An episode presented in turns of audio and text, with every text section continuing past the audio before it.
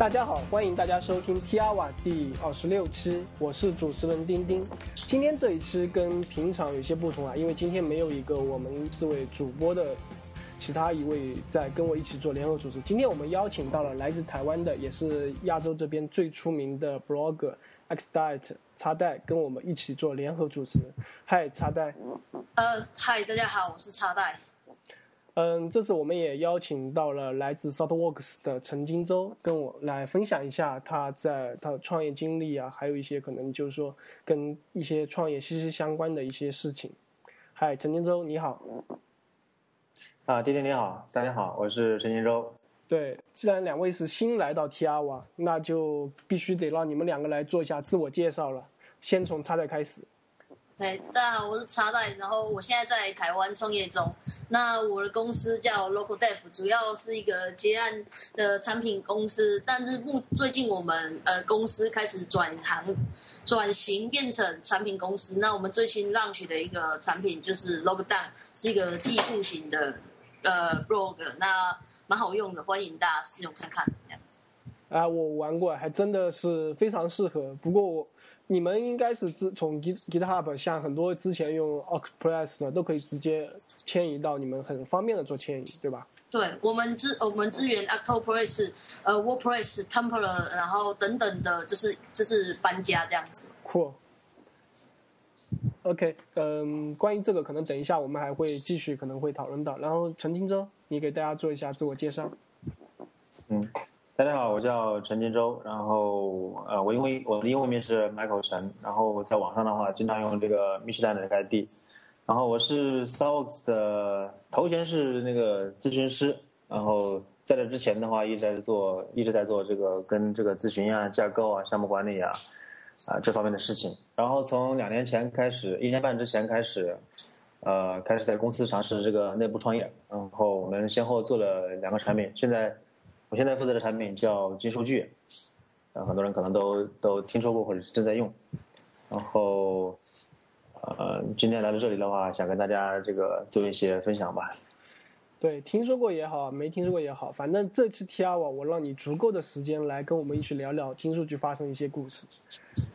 然后在讲这个创业之前，或者说你们金数据的一些事情。我想问一下，插蛋你，你对金陈金洲在去年 RubyConf China 做的主题有没有？你感觉如何？我觉得他的 talk 非常的风趣，而且戳到精髓。但是呃，我我认为就是你在台湾应该是无法来理解我们大陆所谓的一个地域模式或者叫 hard 模式，就是像我们前几天在。推推特上也在聊嘛，叫实战中国互联网创业，真的会涉及到很很多东西啊，比比如说像注册啊、备案啊、支付啊，就是我们我们并没有这么的困难，是有一点困难，但没有你们那么的困难。OK，那让我们让荆州来讲讲，就是说，比如说会遇到哪些困难，我们可以来聊聊，然后你可以跟台湾的情况做下对比，因为我觉得这挺好玩的。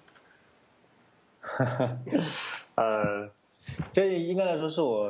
呃正式的来说应该是第二次创业。我第一次创业大概是在这个零三年的时候，那个时候涉及到包括公司注册相关的事情。我估计丁丁现在遇到的事情，或者近期遇到的事情，跟那个时候我不知道是不是一样啊。就是注册的话，你基本上得搭拿出大约整整三十天左右的全职时间来准备和经历这整个过程。这其中包括你要去想办法弄到钱，弄到现金里面，拿到现金，放到银行把它冻起来，然后去工商、税务、文化局，呃，银行，然后你可能需要准备一个保险箱，放在一个比较保险的位置，让银行人上来看，然后银行证证明你的钱没有问题之后，才会给你，才会才会同意把你的钱放他那里去的。然后现在来说，我们这边，呃。也是一样的，我们嗯最近做这个呃金数据，然后我们要开一个新的网站，呃，我们作为一个，即便说作为内部创业的话，我们开一个新网站也是需要进行备案的。然后我们刚开始，我们刚开始在做第一个产品的时候，想着这个备案可能没那么重要，于是我们就很天真的把这个服务器放到了这个 Linode，对，这个开发开发者都都比较清楚 Linode 这个性能也好，价格又便宜，然后放在日本的话，跟中国来说。大概有一二百毫秒的这个延迟，虽然说不是很 nice，但是还凑合能用了。后来我们呃用了一段时间之后，发现在国内用那个这个阿里云，然后那个延迟能降到三四十毫秒，觉得很很受振奋，于是就把域名这个随便那么一指，指回了阿里云的这个 IP 地址。结果阿里云大概在很短的时间之内，几几分钟或者一一两个小时之内吧，就说这个域名没有在他那里备案，你不能在这儿使用。然后才知道哦，原来在中国这个办网站现在是要备案的。台湾需要吗？不需要。你就可以任意开一个网站，然后就可以做一些事情吗？呃，我可以开任，就是任意开网站，但是如果要收钱的话，可能要有公司啊，要也是要跑一些流程这样子。但是主要是如果你不收钱的话，不用不用开不用备案。OK，那金都继续。OK，就是备案这个事情的话，这个备过案的大家都知道了。现在来说，备案相对来说这个痛苦少了一些，但是基本上流程的话，如果是第一次备的话，你免不了要去照相馆照个相，然后在一个这个背景下面这个拍张照，然后传上去，然后在那等着，然后这里面有若干的这个人工和自动化的一个过程，大概前前后后的话，大概得一周左右时间，快的话可能一周吧。一周以内就就可以搞好，然后照片传上去之后，然后你在公司这边还得一块准备一些材料，大概陪填几份表单，你的网站是谁，属于谁，这个呃主要经营范围，然后公司的盖的各种各种公章，然后网站负责人的一些基本信息，然后你的身份证乱七八糟这些东西，然后通过这个快递的方式寄过去，那么人工可能再花上这个三五天的审核时间，如果一切顺利的话，这个你两周之内可以搞起来。然后两周之内的话，对于绝大多数这个中国的创业者而言的话，特别是这种屌丝创业者，基本上平时就活在这个墙内墙外都是没什么影响的。基本上这个，嗯、你去买什么东西啊？如果说不想走路的话，去上个淘宝去弄个快递倒没什么问题。但是你发现这些事情的时候，而且你必须要法人、创始人或者说直接负责人去跑的时候，你不得不离开你的家里，离开你的电脑，然后你可能还没有车，创业者都比较惨，然后去打上公车或者打出租车去找这种非常偏僻的地方去照相，然后去找这个这个备案部门，找那个部门，然后这个反正从这其中的这种滋味的话，跑过一遍的人都会比较清楚。哎，那个墙上写着什么的？应该有个标语在。嗯，墙上，呃，现在有点记不清了，大约就写着，呃，我我保证我做的网站符合中国境内法律，呃，不会违背 法律之类这种东西。然后你是在墙上，然后手中拿一个牌，然后被他们拍照吗不是不是不是墙上，它是一个大的背景墙，是一个蓝色的背景墙，？OK，然后你就在墙跟前拍张照。你那边是什么样子的？我还没背呢。你还没背呢。但是，呃，阿里云不是你可以直接在它网站上备案吗？现在？它可以帮你这个走这个过程，但是现在我不太清楚了，因为这个流程不断在改。呃，但是我估计照相和这种传这个网站所有人的信息这个步骤应该是少不了的。嗯，反正它的表单非常非常复杂，就是就像你上次不是在 Ruby China 上不是打了非常多个回呃空格吗？对对对对，啪啪啪一下快 N 多页以后，终于发现到结束了。是这样的，是这样的。呃，那个那个表格在，如果是通过通过这个阿里云的备案的话，其实已经简化很多了。因为阿里云之前它它的母公司阿里巴巴收购旺网之后，它这个备案流程已经简化很多了。嗯嗯。嗯，OK，说完备案，我们就来说一个可能跟我们三个都有关的，就是支付。我先让叉仔来介绍一下，你们 Logdown 支付用的是什么？呃，我们 lock down 之后，预计会先用 PayPal，然后等我们可能换成就是我们的银行可能可以换成美国银的银行的时候，我们就会改用美国的支付，比如说 Braintree 或 Stripe。那目前我们会先用 PayPal 去做这样子。那你有个美国的呃，美国的一个 bank，它是不是 bank address？哦，你相当于要去美国开户啦。比如说你跑过去的时候对，，OK。可能之后会去美国开户这样子。对对对，因为 Stripe 目前来说只支持美国、加拿大和西欧的一些，可能英国这些国家吧。United Kingdom 好像已经支持了。嗯，哎，真的选择不多。然后，嗯，金数据呢？金数据现在用的是这个支付宝。最早的时候，我们这个支付上想了很多很多很多办法。一开始的时候，因为我们这个商业实体是我们的西安分公司，嗯嗯西安分公司的话是刚刚成立的，然后它属于是个外资公司。外资公司的话，这个现金周转的都比较比较严格。但是，如果你嗯你了解这个外资公司这个过程的话，你知道一般来说会有一个资金冻结这么一个过程。嗯但是我们的话，这个一般的公司嘛，这个大笔的现金都是处在流转过程中，想要拿出一笔资金出来去冻结的话，需要准备的时间比较长。于是我们就在注册资本上有一大笔钱，大概几十万美金，嗯然后但是在实收资本上是零。我们刚开始没注意到这个差别。然后丁丁，如果你看你的这个营业执照的话，上面有两个，上面有两个有有两个资本，一个是注册资本，一个是实收资本。对，然后我们当时的注册资本是几十万，大概呃不到百万的一个一个一个一个注册资本，嗯。然后实收资本是零，意味着银行没有收到这笔钱，我们就把这个，嗯、把这个这个这个营业执照把它一复印，还有彩色的，黑白的不行，然后寄到支付宝，然后支付宝就就说啊、不行，你这不能够申请实时接口，不能申请实时到账，只能申请这个担保交易。担保交易什么意思呢？意味着你在做一个在线交易的时候，必须选择这个，你只有一种选择，就只能担保交易。意味着，呃，正常情况下面，比方说我们在网上买个什么游戏点卡呀，或者我买个别的这种虚拟物品啊，买完之后应该直接就直接直直接就就可以用了。但是嗯由于我们没有这个实收资本是零，实收资本必须大于三十万才能够申请这个实时到账。实收资本怎么理解？实收资本就是指，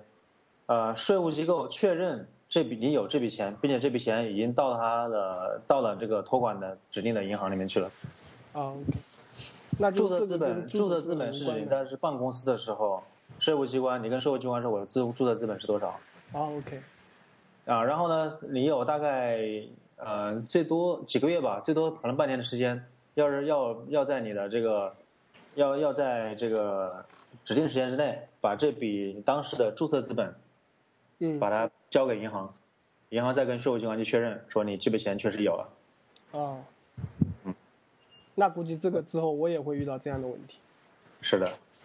然后这个这个担保交易给我们带来了很多困扰，也得给消费者带来很多困扰。我们刚开始在尝试收费的时候，这个一个月这个试试试运营期嘛，一个月才二十块钱，然后你在网上你就会发现很奇怪的一个现象，你去尝试去买这个套餐的时候，花二十块钱买了，然后呢，你还必须要你必须这个选择一个写一个收货地址，你随便写一个，然后写完之后呢，一般人是不会主动去点那个确认收货的。于是我们必须等最多十天，我才能才能拿到这笔钱。我操！呃，然后我们就，但是哪里有这个于是约束，哪里有创新嘛？我们就我们就在我们的广告词上打了这样一句话，我说，为了鼓励我们的早期这个付费用户，我们非常有诚意的把这个付费变成担保交易，意味着十天担保的时间长达十天之久。如果在时间内有任何的不满意，你可以直接通过支付宝的退款进行退款，我们不会，同时我们不会追回你的那个月的一个月的一个会员权利，你还可以依然使用一个月。事实上，我们都不知道怎么写这个代码。有意思。嗯哎呀，太太困难了。嗯，说起来都是心酸的人生。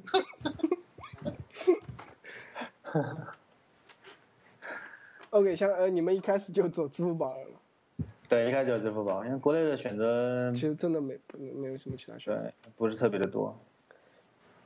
对，这个其实我还真的研究过挺长时间的。然后我当时，因为我们现在其实还是跟国外的一个支付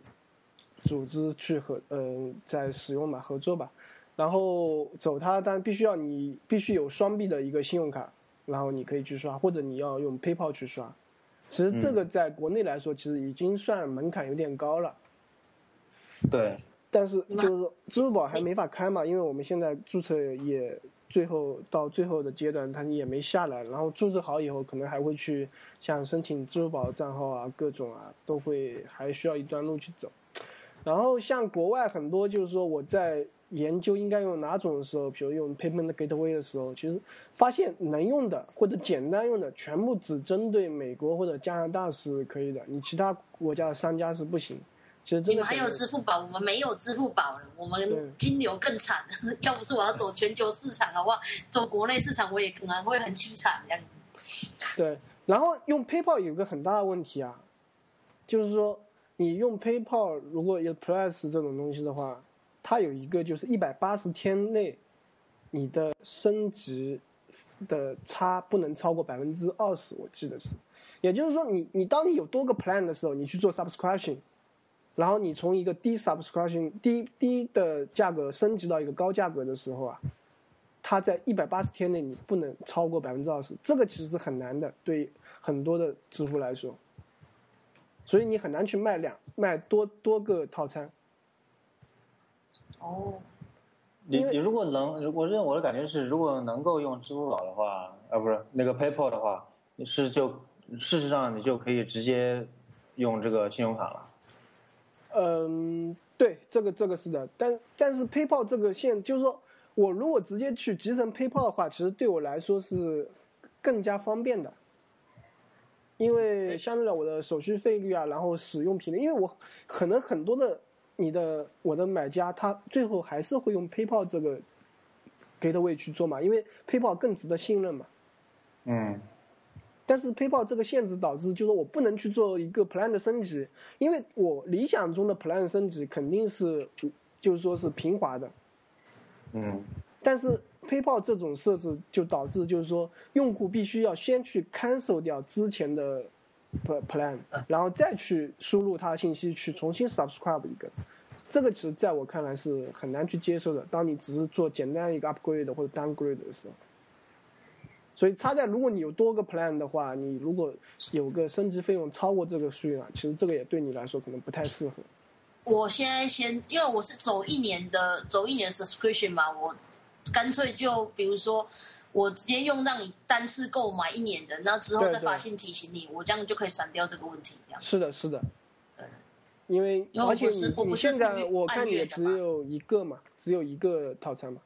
对。所以问题不大，就多个套餐。像我们这种按量来算的话，可能就会有影响一点。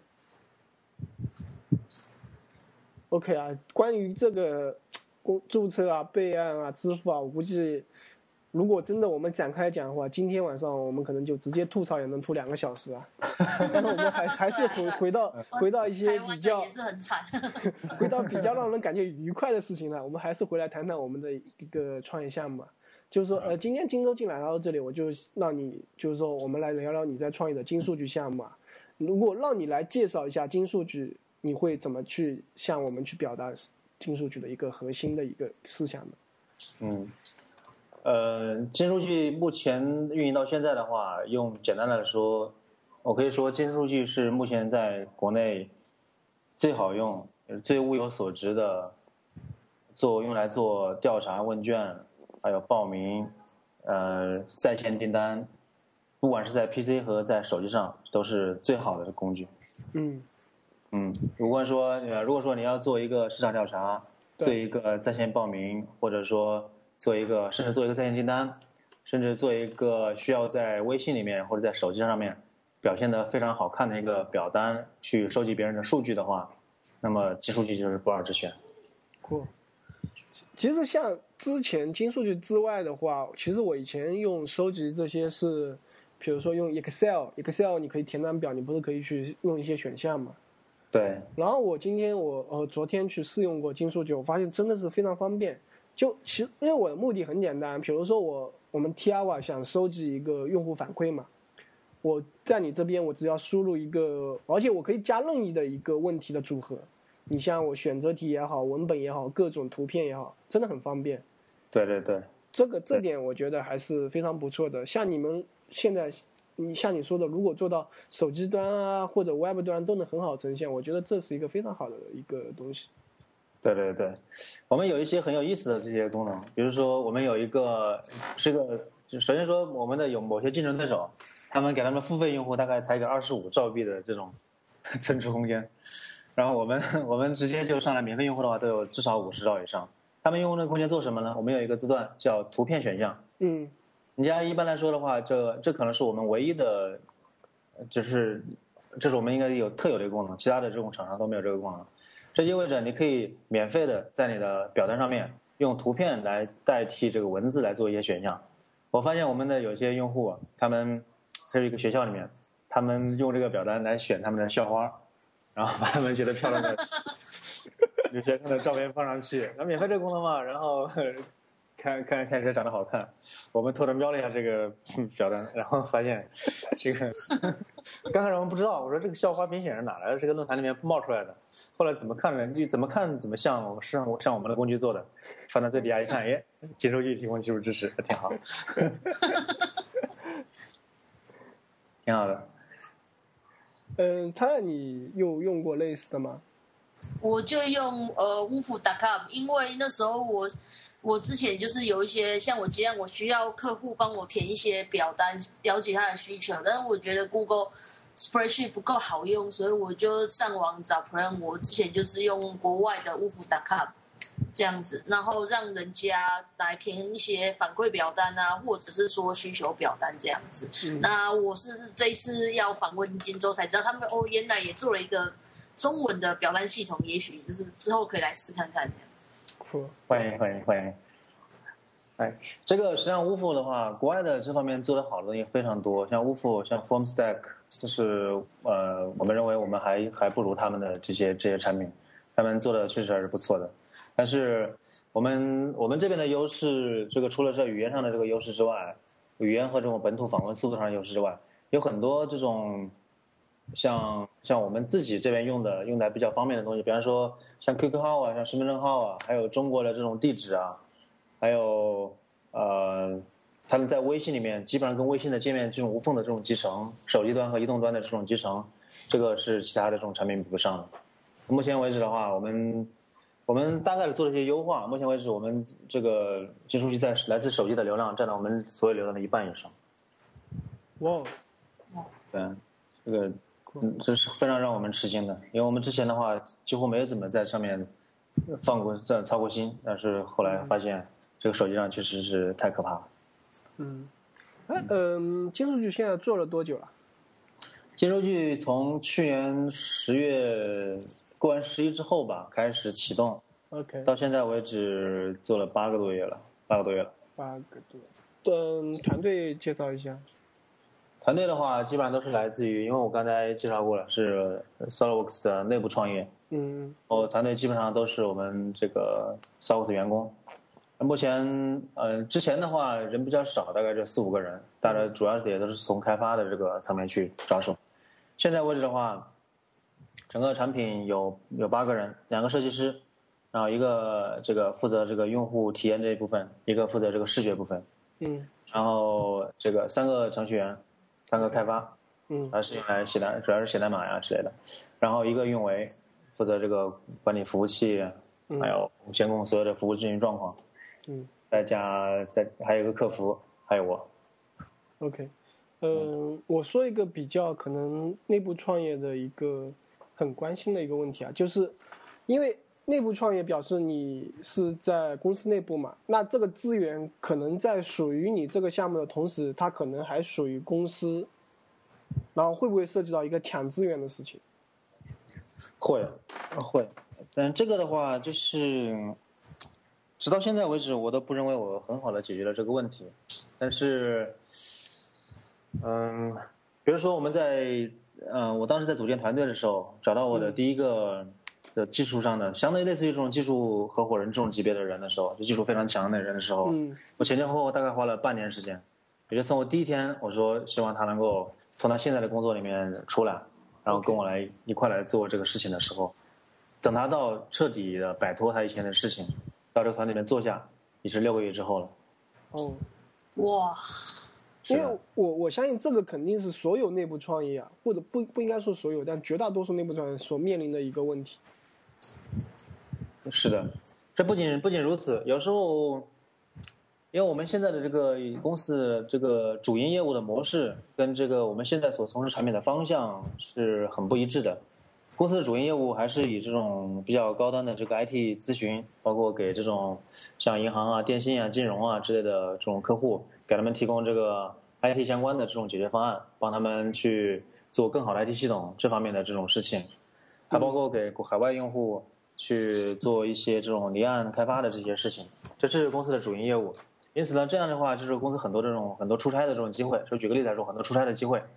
然后这些这个这些人从他原有的工作中出来之后，到这个团队一工作就是七八个月，将近一年，嗯，然后没有什么机会出差，然后看到别的同事就经常出差，就觉得心里痒痒，然后 这个毕竟都是年轻人嘛，是吧？能够没事能够走南闯北，大家都挺好的。然后有时候这种大环境给你带来的一些影响的话，会某些时候会影响到这个一些小的这种心理状况。嗯，嗯，是是有。对不过呃，还是回来说一下金属本身。就你当时为什么决定就是说要去做这个东西？因为就像你刚才提到的嘛，这其实跟 SolidWorks 本身的方向其实是很很不同的。对，就是你你如何发现，就是说这个东西是有市场的，然后觉得很有意思去做这个东西，去解决这个需求。啊，嗯，这个这个说来说来话长啊。我最早做的第一家的这种创业公司，就是跟数据相关的，是做商业智能相关的这个东西。当时我就发现，从这种呃数据的这个收集、整理，还有视觉化的展现，是这种商业公司里面非常重要的一块需求。然后后来加入了 SolidWorks 之后，我们前后。嗯，我在 SolidWorks 工作时间比较比较久了，有七年七年多了。然后在呃世界各地也到处去看，然后也会看到有很多公司在做了很多类似的这种事情。比如说，嗯，他们需要办一个活办办一个活动，需要去进行报名。然后报名怎么办呢？然后发一个邮件，然后邮件回来之后，然后一个个手工把它抄进去，再腾出一张 Excel 表，再挨过来打电话去通知他们。这种方式的话，就费时费力，而且几乎没有办法给这个人，在不管是个人能力啊，还是这种这种经验积累上带来任何好处。嗯，再比如说，嗯，我们之前在，我想想啊，我在两三年之前吧，在巴西的时候见到一个一个同事，我们的一个同事，他说他在非洲的时候，他们那些有一些这种志愿者，去帮助非洲那边他们的那个这个教育情况，这个医疗情况非常差嘛。因为新生儿的这个出生的出生之后，他的存活率非常低，而这些这种这些志愿者呢就没办法，他就只能够踩着自行车，因为非洲这个地广人稀，村庄与村庄隔得比较远，他只能踩着自行车，然后去各个村庄去走访，看看这一家哎又生了什么新的，又生了什么小孩没有，叫什么名字，然后他们家这个医疗状况怎么样，然后那家怎么样，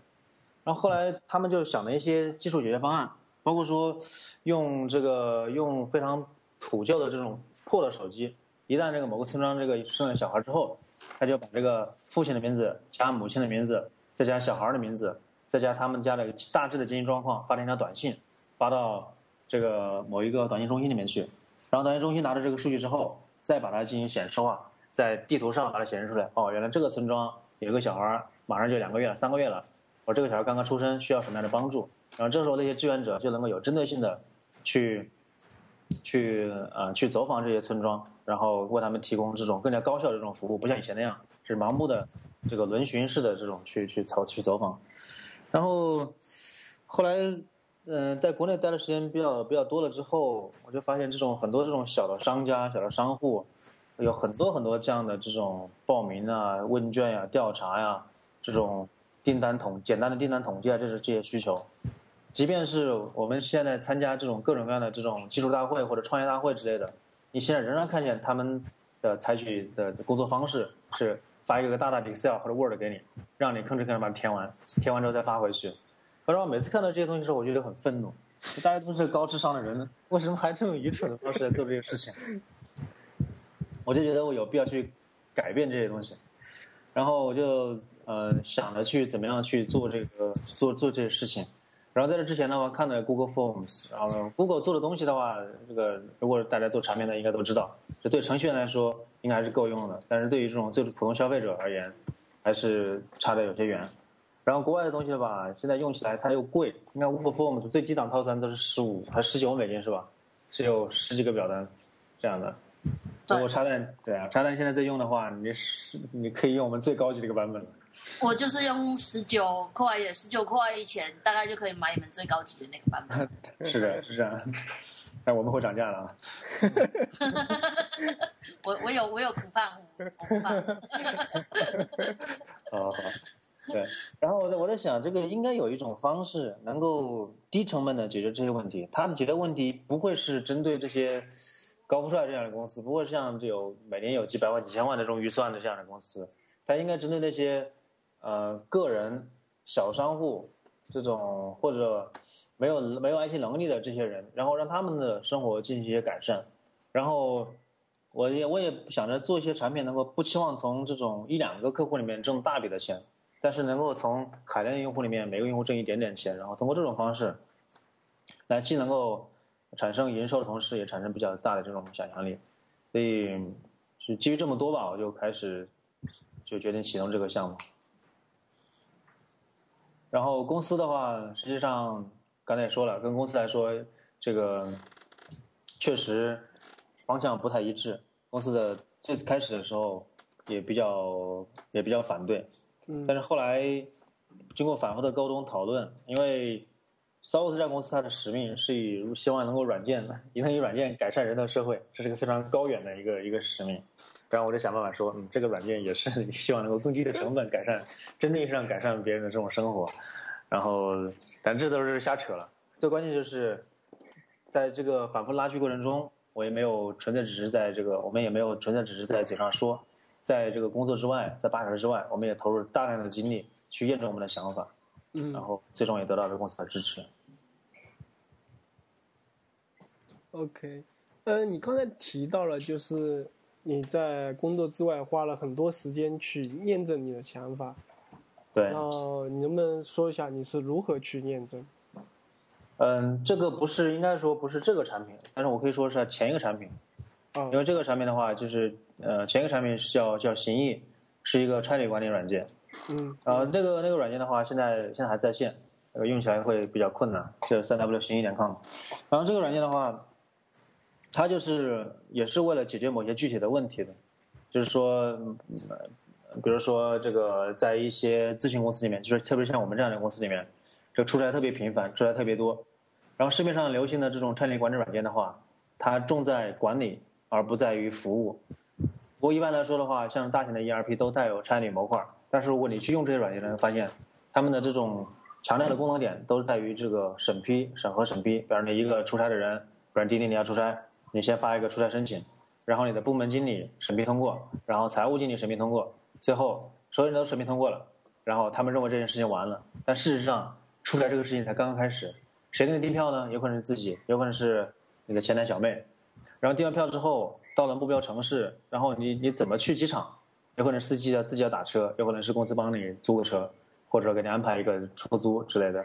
然后到了目标城市之后。到了机场或者到公司的到到你的另外的一个公司，有可能你不熟悉，那么那个时候到目的地上应该怎么走？到那边之后应该去住哪儿？怎么去那儿？等等这些这些东西，也就是在公司行为上，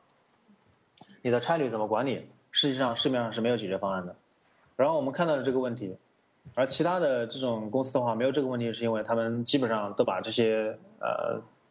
用这个人力啊，用牺牲员工的体验把掩盖掉了。但是对于这个 s o f t 而言的话，他们不愿意让员工去，只希望让员工去专心的工作，不愿意让员工操员工操心这些事情。但是他们也不愿意让这个前台或其他运营部门增加工作压力。然后我们看到了这一点，就想着先做一些做一个软件做这个事情。然后当时呢，我就想单独来成立一个小组，全职做这个事情。这意味着我们就不会去跟公司去挣钱了。然后如果大家知道的话 s o f t 对外的那个咨询报价是非常高的。然后，这意味着我们没办法帮助公司挣钱了啊，去做这些事情，然后肯定是反对了。但是我们确实是想做这些事情，于是我们就在八小时之外，下班之后，晚上八点钟到十二点钟开始写这个东西。当然是我跟公司另外一个同事一块来写这个。我们从十月一直写到第二年的一月，写了三个月。然后中间呢，这个请这个相关的人，就是我们专门负责差旅这部分人的这这块的人来试不断的试用尝试我们的这个软件，然后在第二年三月份的时候它就上线了，然后上线之后，目前为止已经运作了这个产品已经运营了一年多，然后如果说以节约这个相关的人的这种时间效率加上他们的工资成本来算的话，大概每个月能节约这个两两万到四万人民币这样的一个成本。嗯，嗯，也也就是说，其实金数据只是说，因为你们已经成立了这样一个小组，所以说你可以，当你从觉得协议做的差不多的时候，你就直接切过去，再进入下一个产品。对，呃，实际上是因为行义 在这个商务推广上遇到了麻烦，而开发基本上已经 feature 已经差不多了，所以才 找了下一个产品。啊实际上我们在做的时候，在只是在整个规划里面是有多个产品在规划的。嗯嗯，就说起推广，然后我们可可以先聊聊，就是说情谊吧。你觉得你因为你刚才提到行医遇到了推广上的问题，最主要是什么呢？嗯，归纳来说，应该是没有找准这个目标市场吧。我们其实怎么说呢？就这个也是可以跟其他的创业者一块儿分享的一个一个一个一个一个点。我们作为创业而言的话，很多人都认为就是说，我们自己遇到的问题，别人可能会遇到；我们自己感受的痛点，别人肯定会感受得到。这个往往来说是对的，往往是对的。但是问题是，你想形成一个它也是往往是形成你的这个产品的第一个版本的最重要的来源，但是它能不能够形成一个新的商业模型，形成一个新的 business model，那这个是值得考虑的。有可能在你在也有可能你的这个问题，在你了解的范围之内，只有十个人、二十个人知道，有十个人、二十个人愿意都愿意为这个付费，即便他们每个人每个月付你一百块钱，那么一个月下来也就两千块钱，两千块钱能够满足这个东西的运营吗？如果能够满足，那么很好，它是一个硬性；如果它不满足，那么这个东西就有问题了。我们当时行义的运营困难也是这样的，我们认为一个公司嘛，一个员工应该在里面享受到最大的这个体验，员工应该只有在他最高兴、最 happy 的时候，才能为公司创造最大的价值。于是我们把这个软件做出来了，让所有的人能够在这里面，这个尽他们最大的能力去把这个工作完成。行义帮助了这些前台和运营部门，去他们帮他们更高效的去安排这些出差的人的这种出差，特别是当你的一个公司一个月出差这个二三十次、四五十次以上人次以上的时候，实际上你如果你去看前台的工作的话，绝大多数公司的前台都是拿着这个这个 sticker 那种贴纸，然后写上，比方说叶钉钉，然后明天要从这个杭州飞到沈阳，这个插袋，明天要从台北飞到上海。这些东西，然后要住这个要要住这个宜家酒店，要住这个七天酒店，类似于这些，他们都是拿纸条这么这么去写的。如果一个公司这个出差次数不多，这个还可以忍；当他已经出差到了很多的时候，特别是一个公司有好几好多家分公司，要进行这个不同的这种协调的时候，这个工作就变得非常的难以处理。然后我们就我们这个软件呢，就解决了这些人的问题，同时也解决了这个出行者出去之后，他可以在一个界面上看见他要坐哪个航班，哪个师傅会去接他，哪个师傅会去送他，然后他去住哪家酒店，那家酒店怎么走，是多少钱，进前台的这种预约码是多少，等等，这分着给你考考虑特别特别的贴心。我们认为这个需求是绝大多数公司的这个刚性需求，然后我们就这么就做了。做完之后，在公司用的很好，我们也觉得有点飘飘然。你看，哎呀，大家都为这个软件受益了，挺好的。那我们开始出去卖吧。然后走访了很多公司，就开始这个觉得这个世界不是你想象那么美好。我后来我发现一个什么问题呢？就是 To B 软件它的特点就是，你用这个软件的人，他不一定是对这个软件有采购权的人。行义它最大的受益者是运营部门。特别特别来说是运营部门那些比较低端的人，像前台啊，像财务啊，就贴票的这些财务啊，像出差这些人啊，是他们。但是呢，有真正采购权的人是公司的这种 CIO 啊，或者 COO 啊，或者 IT 部门的这些人。然后我们有一个谈的比较近，谈的比较近，是一家非常有名的这种化妆品公司。然后他们的北京公司的这个行政主管觉得东西非常好，跟他们的他们公司跟我们公司比较像，也经常出差，觉得公司觉得这个软件非常好，打算公司往公司推。然后呢，他在往前推的过程中，然后他这个他们的 IT 部门就跑出来了，说我们要进行这个信息安全的审核，看这个软件是不是影响信息安全。然后两个礼拜过去了，然后我实在憋不住了，我打电话问：“哎，你们怎么样了？这个信息安全审核做的怎么样了？”他说：“嗯，他还在看，可能还需要两周时间。”然后我说：“好吧。”然后过两周我再我再打，再过两周没到两周的时候，到一周的时候我打电话问，我说：“这怎么样了？”这个他说：“IT 啊，IT 这个这周休假了，全中国就他一个 IT，所以我也联系不到他。这样吧，我帮你问问。”然后再到下一周的时候，我自己不好意思问了，我就 就就算了。然后就是 To B 软件，它的特点它就是这样的，它的这个销售周期长，然后你经常容易找错人，然后那些感受那些有痛点的人，他没有权利去决策；那些有权利决策的人，他感受不到痛点。然后反正这是我们的当时这个问题。我们反正跑了大概前前后跑了三十多家这种客户，然后花了不少车马费，然后买来的教训就是，对于小型创业团队，最好不要碰这种大 B 的市场。大 B 市场的话，除非你有这种关系。除非，除非一开始就有非常非常确凿的这种需求，否则离钱太远，你很可能熬不到那个时候。我们这个功能已经做完了，但是没有营收。如果说每一个客户都需要跑上两三个月才能跑得到的话，那么这意味着这你四五个人团队他们的这个就就没有没有营收，就就变得很困难。如果说你能够想办法其他办法挣到钱，能够把这个团队养活下去的话。那也是一种思路，但是总体来说，你想要让团队得到正面的这种激励，早期的时候还是做一些比较近、离钱比较近的事情，可能会更好一些。嗯，那你认为就是说金数据，当你可能是获得了一些，就是说在行医上有很多教训，那金数据是怎么做的？就是说可能面金数啊，金数据的目标的话，目标用户一开始就是这种。to C 的，就是针对这种大众的普通用户市场，他们决策，所以我们在找的时候，我们在设计这个软件的时候，特意的把这个软件，不管是它的定价模型啊，还是它的这个使用门槛呀，都变得的非常的非常的简单。我们最早在做行医的时候，行医是有二级域名的，每个用户申请进去之后，他有他自己的这个子域名，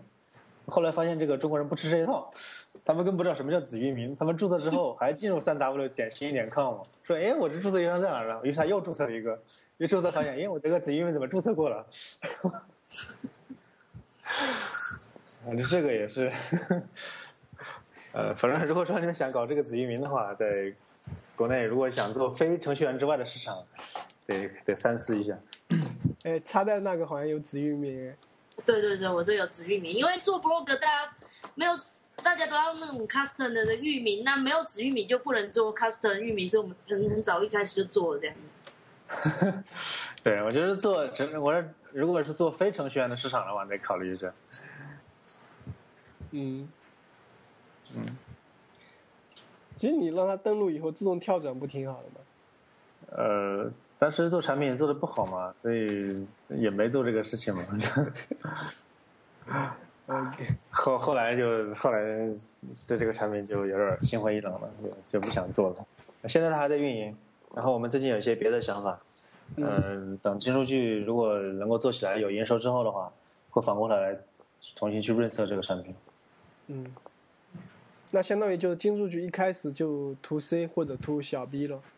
对，一开始就是 C to 小 B，然后我们在做这个产品的时候，我们也是。不管是在界面上啊，还是从这个说话的这个语气和口气上啊，还是从网站的设计上面来说，都会朝这方向去走。如果你去看这个行医的网站的话，你会发现它这种商业气息还是比较比较比较浓的。然后这种啊企业呀、合作、协作啊这些东西还是比较浓的。但是在技术区里面的话，你就感觉的非常的轻松。在行医里面注册的话，需要填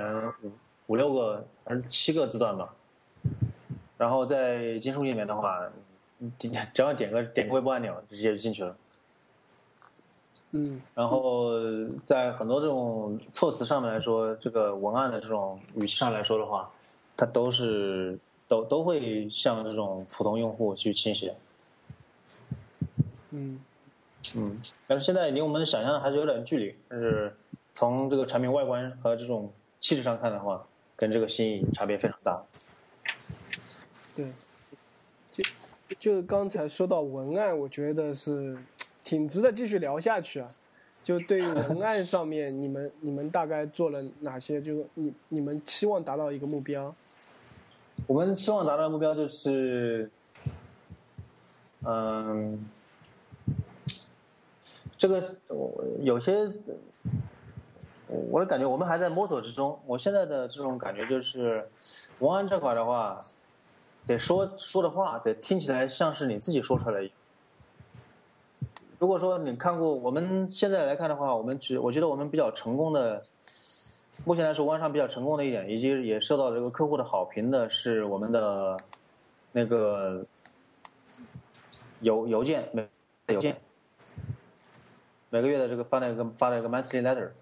然后这个的话也是受到我们客户的这种这种好评。我们在这种邮件里面的话，会在前第一段就把当时的这种呃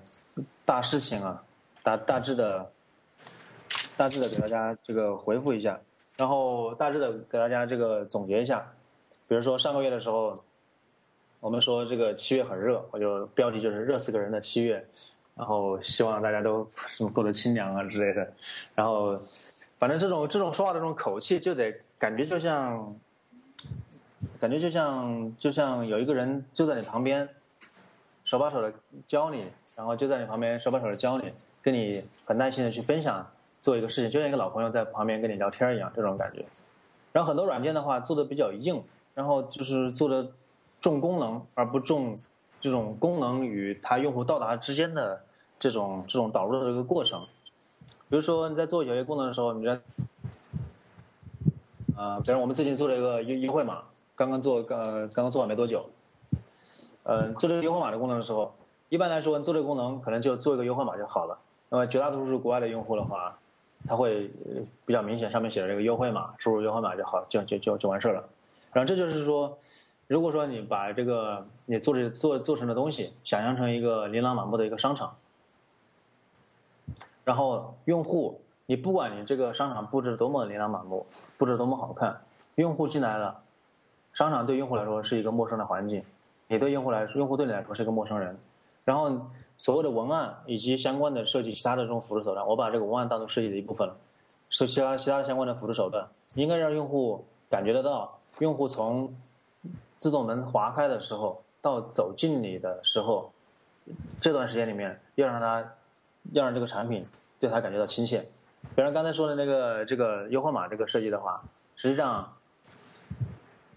它就可以。它可以就可以设计为一看见这个东西的时候，不是一个生硬的优惠码，一个框框，选择应用，可以变成，呃，一你有优惠码，点这里，然后点一个问号，啊，一个下划线，一个文字，点一下之后，然后再出现优惠码是什么，然后输入这个优惠码，这样的，这些反正这是非常小的这种细节，很多这种设计师在这种考虑的时候，可能考虑不到这么细。实际上，简单来说，文案的这种这种作用的话，就是在你的这个功能。和你的这个用户之间建起来、搭起来一座桥，搭起来一个一个路径、一个途径，让它能够去更好的这种设计。我们自己做的其实不是特别好，就像钉钉，你刚注册的时候，呃，你刚注册的时候，你进进去进入这个首页，进入个 dashboard 页面，你是不是觉得非常空旷，觉得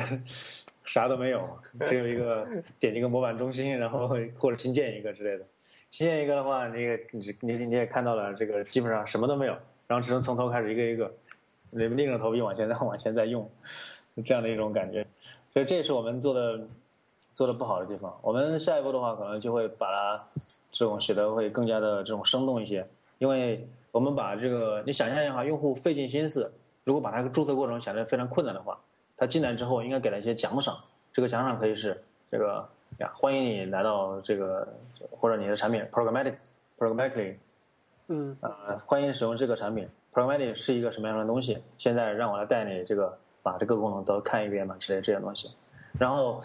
呃，就像你现在做的那个 Programmatic 的进入首页一样，一进去之后就让用户尝试看，让他看见所有这个功能，这个用户一下子可能是看不完的。但是对程序员来说可能不太一样，就是对于普通用户而言的话，他一下子可能看不完的。嗯你可以显显示一个或者两个最重要的东西，比方说希望他最看重的是应该是中间那个任务列表这块，对吧？你先加量先加量这一块，然后再加量下一个你认为重要的一块，然后再呢最最后一步再加量所有的那一块。这样的话对他来说，他的这个着陆就会变得会更更加的这个柔软一些，他就接受起来会更加的舒服一些。嗯，这个哎都是随口一说吧。对就说起文案和引导啊，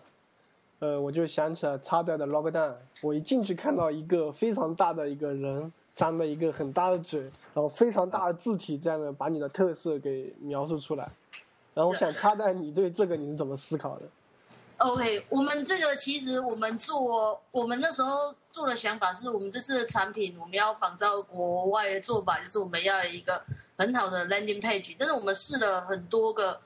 很多个效果。那比比如说，就是首页放一个意境图，或是首页放我们的那个 Markdown 的 editor，那我们发现都不够强烈，然后。就在我们想不到到底要做什么的时候，我们在那边逛图库，我突然间就看到一张图，还蛮棒的，就是现在看到这张图，就是张大嘴巴，因为很多，因为我我们的 Markdown Editor，我觉得我们是做的很好的，很多人第就是第一次用到这个 Markdown Editor，他的表情就像这样，我就觉得。那我们不如就拿这个表情好了，感觉非常的吸睛。然后我们还要做一些比较，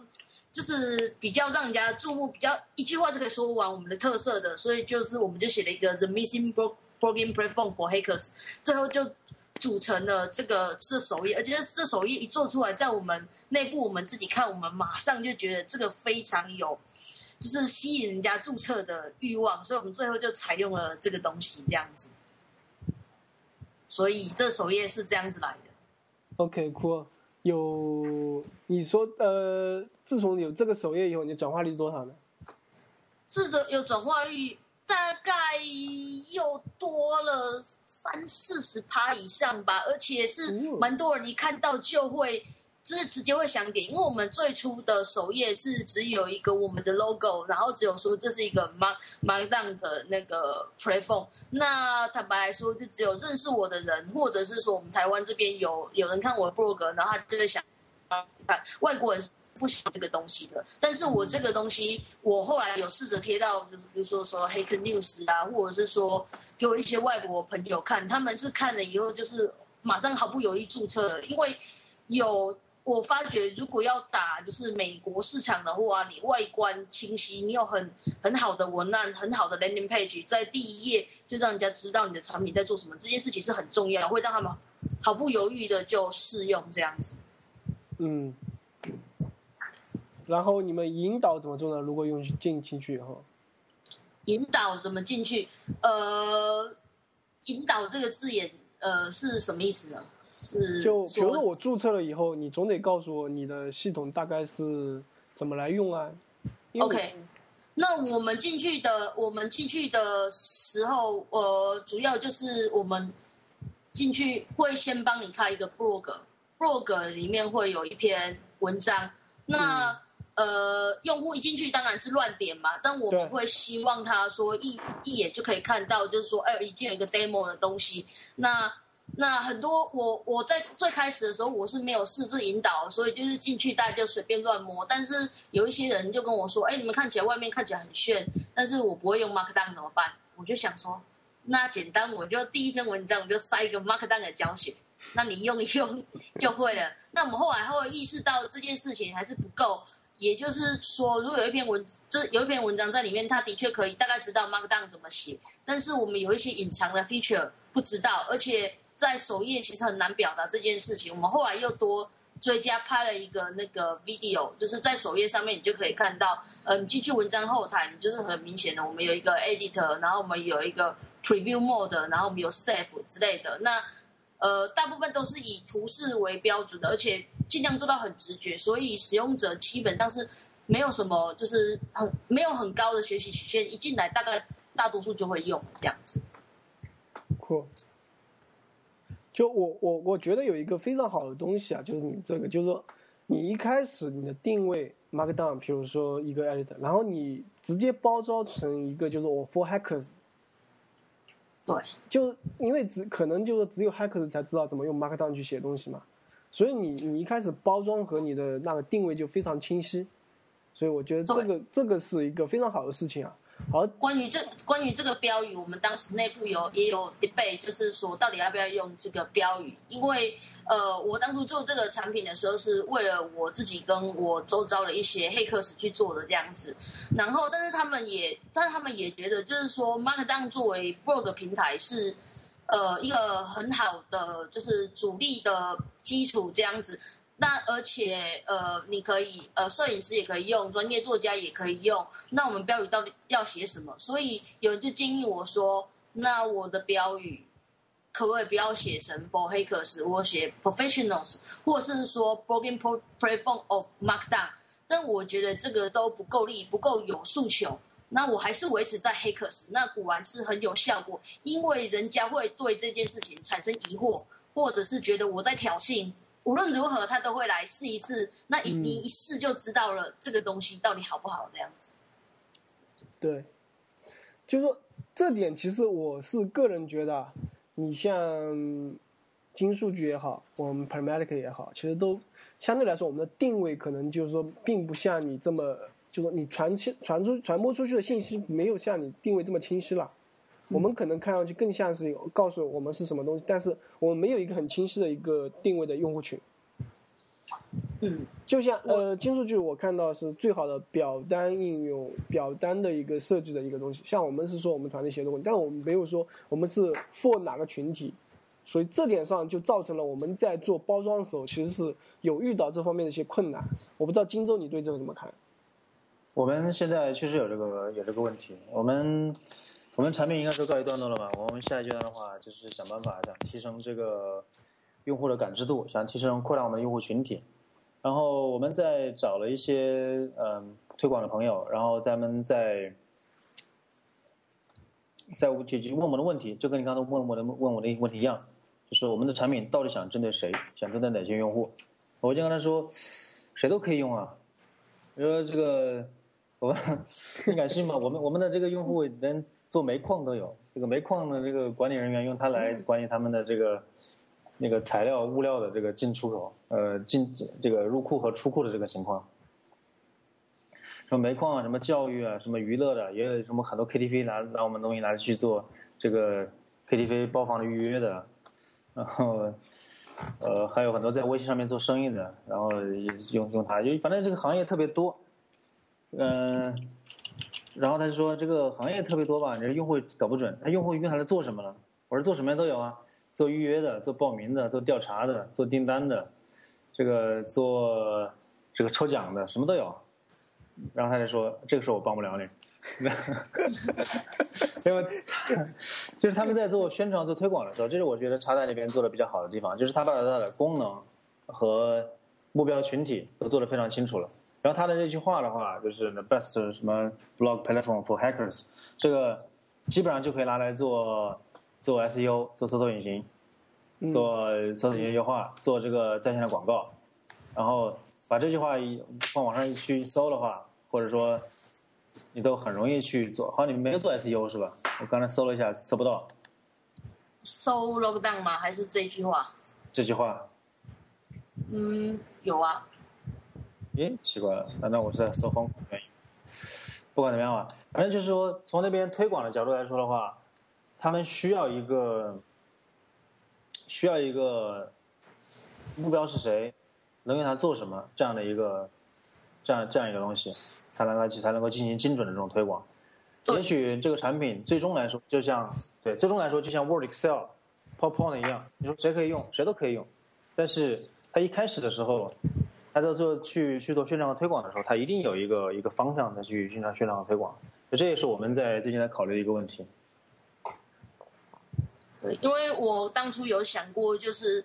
呃，我想要做一个很好的博客，谁都可以用，但是这一件事情实在是太难达到了，而且也很难行销 marketing，因为人家就会 challenge 说，那你比起，那你比起 WordPress 那些东西，然后或是说 Tumblr 那怎么样？那完全没办法比啊，因为不是在同一个基础上。但是我如果切入某一个小的 target 的市场，然后而且我可以，然后甚至我可以用这句话，就是很清楚的表达我自己，而且也让别人可以介绍我。所以我是觉得这个口号是的确还不错的，的确人家因为。我自己推上黑呃，就是我们黑客 news，我们其实那呃第一次上黑客 news 的时候，我们其实没有进首页，大概三十三名，黑客 news 首页要三十名，结果隔天就有人骂我的 blog 系统并不是 for 黑客死，就是用这个字就是玷污了黑客，然后这个 这个竟然被就推到首页了，所以就有一个美国乡民骂我，就下面几十个人在讨论，然后我瞬间就红了，然后觉得哇科科科中计了。嗯，对，挺好，挺好的。哎，我们是不是可以可以用一下？就是我们是 the form engine for hackers。嗯，就世界上只有一件事情比，就说被谈论还要更糟的，那就是不被谈论。对，所以被骂总比你没人在说你好。是的。这个就，所以这就是包装上，像我觉得这个的确是，就是你无法做到一个精准定位的话，你就推广就会更加困难。而而且人家希，如果你希望人家报，我觉得人如果你希望人家报道你的话，人家也会想说要去用一简单一句话去形容你，那你没办法提供这样一句 slogan 的话，就会造成别人介绍你的时候也是很困难，那也很难散播出去。这样子，我是这样想的。对对，所以说，当当我们就是说把这个产品包装好以后，我们肯定会想到，就是说，我们还需要知道，就是我包装的东西是到底是不是用户真正想要的，然后我们可能就会去要去沟通也收拾沟通啊，收集啊，然后我想了解一下，就是说，因为你金数据本来就是做这个的嘛，你肯定会去做收集用户反馈啊。然后我想知道你是怎么去做这个事情。嗯，一开始的时候就是跟你现在做事情差不多，就是对每一个使用频度比较明显的这个用户，我们都会跟他们去进行这种，呃，去去去谈，然后通过 QQ 啊，通过邮件跟他们去取得联系，让他们去看看他们使用感受。然后，嗯，目前来看的话。从一开始的时候，用户提的要求非常多，我有很多功能都是被用户测试出来的。比方说，我们的这种企业版那个商品字段，就是被用户被用户推出来的。用户说：“哎，你们表单在手机上看起来非常好，然后你们的那个图片选项，我用它来做商品的，能不能把这个图片选项加个单价，加个数量，加个名字，加个描述？当然，这不是一次提出来的，是很多次慢慢提出来的。”然后再给它改个名字，不要叫图片选项了，叫商品吧。我说可以啊，我说你愿意付他为他付多少钱？呃，这这反正就不要太贵就可以了。我们试着定了个一百的价钱，结果我们的企业版是我们卖的最好的版本。嗯，然后我们的感觉就是说，用户的反馈这块的话，呃，我们有一些渠道，一个 QQ 群，我们有一个针对付费用户的一个 QQ 群，我们有这个这个 support 邮箱。几乎就是说，你任何时候可以往里面去发邮件的话，都会得到得到我们的支持。然后我们对于那些比较重要的客户的话，我们还互相留了电话，然后可以直接跟他打电话去取得联系，来通过这些渠道。然后有一些用户的话是明显的这种非常有高质量的用户，他是为他非常忠诚的付了费，不仅付了费，还投入了心血，还非常活跃的在我们的 QQ 群里面去回答问题，然后为产品的。是的，然后 对，还还为这个还为产品的未来发展提供这个方向。当然，作为回报的话，当我们新功能出来的时候，第一时间就邀请他们进行这个去试用和使用，呃，试用或者测试。然后我们的一些新的产品出来的时候，也会邀请他们，呃，相当于免费或者说，呃，给很少的钱，就有很多的这种高权限，而这是互相的一个过程嘛。然后我们从这个过程的话，实际上是收获了很多。有时候用户的一句话，不管是好的还是坏的，都会正面或者负面刺激到你，然后让你去继续不断的改进商品，改进你的这个产品。比如说有一次，我们我们最早在手机上面实际上是没有像现在这个性能这么好的，我们手机是后来重写的。我们之前的手机上版本的时候，我们有个用户在抱怨，他拿着这个中国移动的 Edge 网络、二 G 网络去访问我们的手机，呃，访问我们的这个表单，发现它非常慢，因为它这个这时候确实非常慢。我们用的是那种坑爹的那个 jQuery Mobile，嗯，随便随随便便做了一个。哦，那我那玩意儿，你就是什么都不写，把那几个 JS 库和 CSS 加上去的话，一个页面三四百 KB 就没了。OK，对，然后用户在我们的留言反馈里面留了一句话：“你们的手机网页，你们的手机版本，就速度跟渣一样。”啊，这，然后我我们的那个负责做这个的这个程序员就是心里很受伤，就是伤了他很久，他心里觉得一直很不爽。后来，直到我们把它彻底把它推翻重写之后，后来我们手机都是重写的，没有任没有任何框架，然后只用了一些简单简单的 GS，然后专门为这个手机重新设计，这个速度非常快，然后就好了很多。然后有的时候用户就特别的有些这种非常关注，就他提出这个需求之后，一般来说他提一次我们不会不不会不会去做它，我们是根据这个 cry point。就是他呼喊，他呼喊的这种次数啊，对，来来对来决定对对对，我我们也是 看多少人在骚扰我们，就先先做这个，不然就是先按先放着不管再说这样子。对对对，就是就是 cry point，然后他们他那个反正叫唤的多了，后面开始做，然后发现那个这些非常关心的这些人，他确实在关心他的进度发展。有时候是很神奇的，就是我们悄悄的做了一些部署，因为我们基本上持续部署嘛，部署的时候都是在像中午啊或者晚上或者凌晨这种活动不太频繁的时候做的部署。然后最后这个部署的时候，部署之后。可能不到半个小时、一个小时，就有人在 QQ 群里面说：“说呀，你们把东西改了，真是太好了。”那个时候我们就很感动，你知道吗？酷。哎，不过我中间我听到一个非常有意思的事情，嗯，就是当用户跟你提需求的时候，你问你愿意为这付多少钱？我觉得对，这个这是我们必问的一个问题。这个很赞。对。但有如果说他一问问钱的话，他退缩的话，说明他不是一个真的需求。我现在我觉得有句话真是对的，就是说，一个用户如果他不愿意为他的功能付钱，也许我们最终不会把他真正的去收钱，为这个功能收钱。嗯，但是他如果说不愿意为了不愿意为他付钱的话，他要么就是这个需求是假需求，要么他不是一个真的用户。嗯，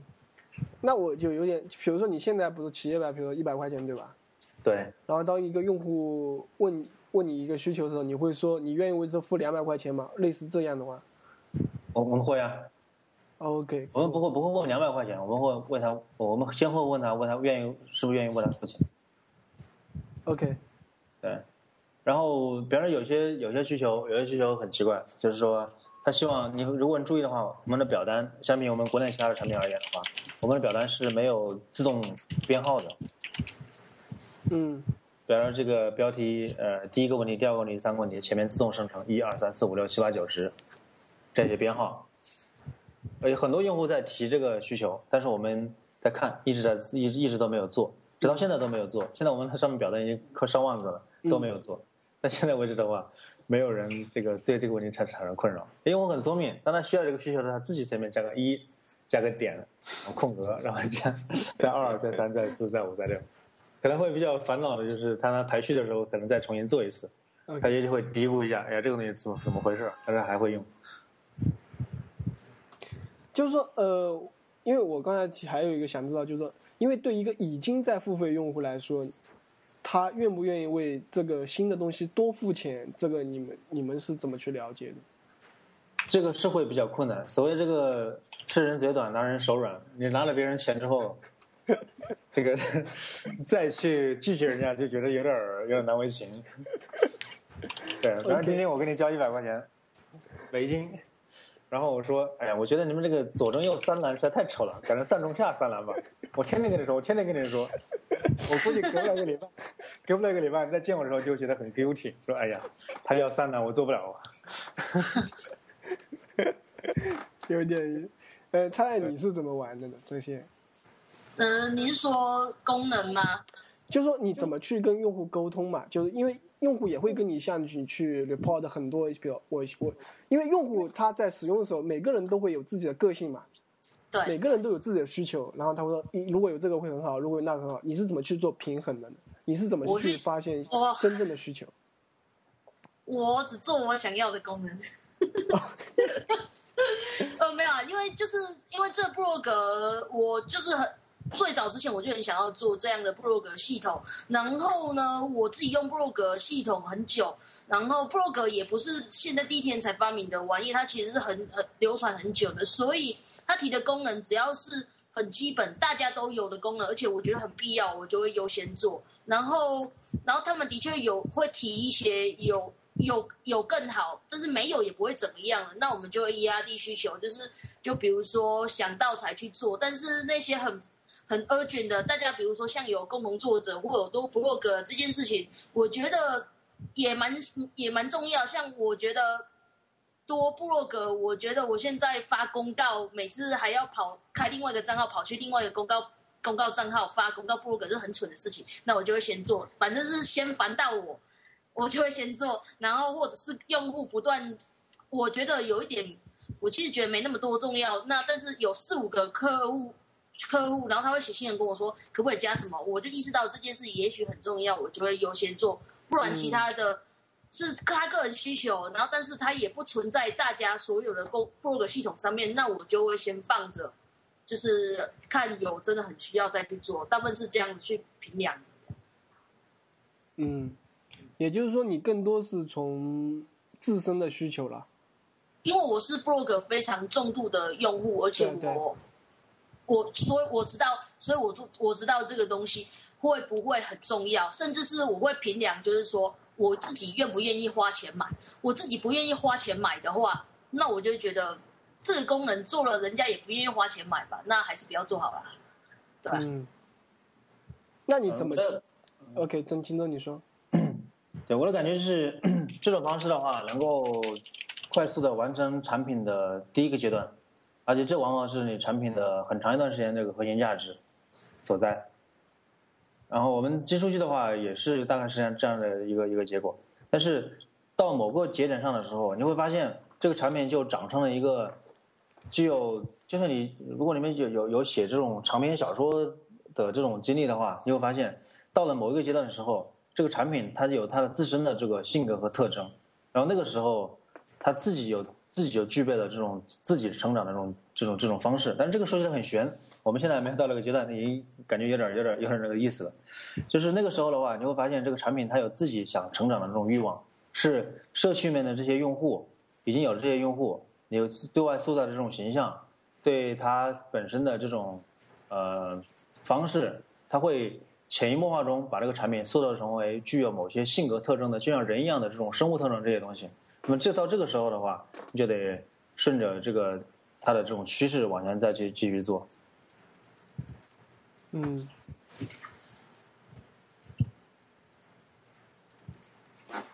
就是那，就退回来说，当你这个时候，你去如何就是说，因为你需要去发现，像 Lockdown 也好，你需要去发现。就是说，用户愿意为哪些东西付钱？因为你需要去拉开一个免费的和收费之间的一个区别嘛。对。然后你你是怎么去发现这点的呢？呃，很多人都会跟我，就是我有一些朋友，就是比较 close 的 hack 朋友，他们都会说，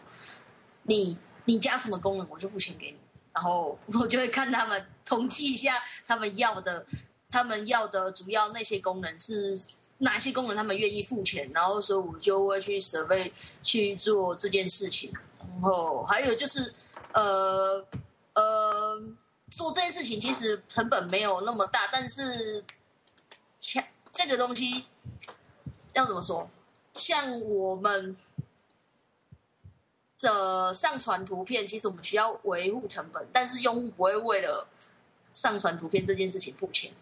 然后维护 custom domain，custom domain 这件事情我们成本没有那么大，但是用户没有 custom domain 的话，他心会很痒痒的，所以我们就扣住 custom domain 这件事情要收钱，然后送他。空间容量，这样去补，只能这样啊，哇没有人问，大家就会觉得，你有很好的那个上传图片的功能器是没错，但是我不想要为了上传图片这件事情付钱，那但是我们还是需要钱的、所以那 custom domain 对大家来说很重要吧？那我就觉得，嗯，这个性化的应该就是那那你就注册那个套餐，那我除了你有一个就是 custom domain 之外，那你还有很大的容量，这样子两个包在一起，因为嗯 prog 的模式大部分只能这样。那如果像我接下来，不，其实我不只要做 lockdown，我可能还要做其他 CMS 的的计划。那那些 CMS 的计划，可能的它可能就会更明确。比如说，我可能想要做 wiki 啊，或者是笔记本的方式，markdown 那种方式，那种东西就 subscription 的特性会比较好调。blog 没办法，blog 就只能绑这种 custom domain 的东西，或是空间容量的东西。嗯，OK，呃，那就是呃，因为京东这边其实也刚刚提到了，它的定价很多是用户去跟你去交流的。然后我想知道，就是说，因为你现在只有一种 plan 对吧？对，然后金数据呢？金数有两种，专业版和企业版。对，你是怎么去定这个呢？就是在呃定价上，你大概会进行过哪些思考，然后去判断你这个定价是不是符合这个市场？呃，我之前对定价有一个比较天真的想法，实际上是受到了一个 DHH 在二零零八年，在他讲关于 put 和 make money online，不知道你看过没有？嗯